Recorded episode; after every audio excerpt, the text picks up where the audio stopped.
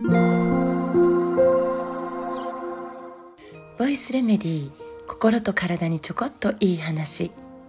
元看護師ホメオパス井上真由美です、えー、さて今日はコメント欄に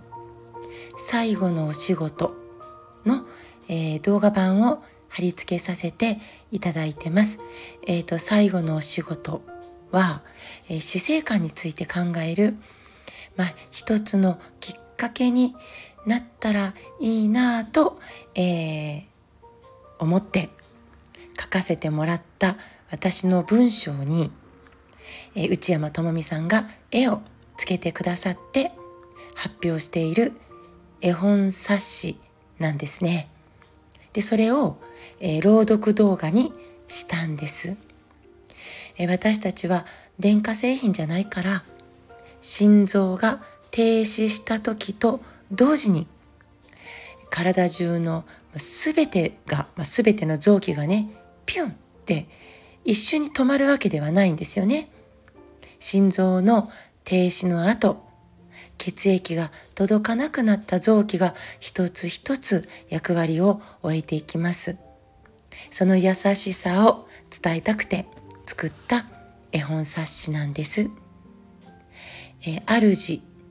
と、えー、呼ぶ一人の死の時の一つの物語です。え文中には冷たい水としての天敵のこととかとんがった白い塊としての解熱剤の座薬のことをやめるというストーリーになってます。けど、えっと、現代医学とか薬物治療を批判するつもりは全くなくて、本当にただただ、えー、一人の一つの死の瞬間の物語を、えー、書かせてもらいました。これが正解だとか、これが理想なんだとか、えー、そんなことを、えー、押し付けたいつもりも、叫びたいつもりもなくて、全く。この週末の時、ね、命の終わり、週末の時が訪れたら、ね、その時の向き合い方の視点の一つだと思ってえー、見ていただけたらとても嬉しいです。すでにあの昨日からね、昨日、違う、おととい、一昨日、えー、大阪でのお話し会の時に初めて、えー、その会場に来てくださった方に公開させていただいて、で、そして、えー、今日あたりからね、あの、一般公開というか、あの、またえ広げていってみたいなと、え思って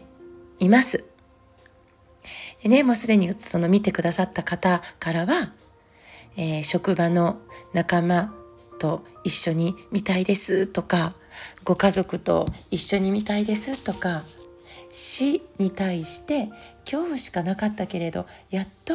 えー、そこから抜け出せそうだとか、えー、ありがたいお声をいただいています。よかったらぜひ、えー、再生してみてください。そしてよかったらぜひチャンネル登録もよろしくお願いします。えー、実は今日は父の命日です。え、父が旅立つ瞬間に私は父のそばにいることができませんでした。見とれてないんですよね。そのことを思うと今も本当に胸が痛むんですけどそれでも、えー、死が近い父のそばにいられた時間はもう感謝しかないんですよね。父の手をずっと握って、え、父の命を私の手のひら全体に感じてそして記憶したから私はいつでも父と手をつなげるんです。今も。皆さんは今日誰と手をつなぎますか？今日も最後まで聞いてくださってありがとうございます。また明日お会いしましょう。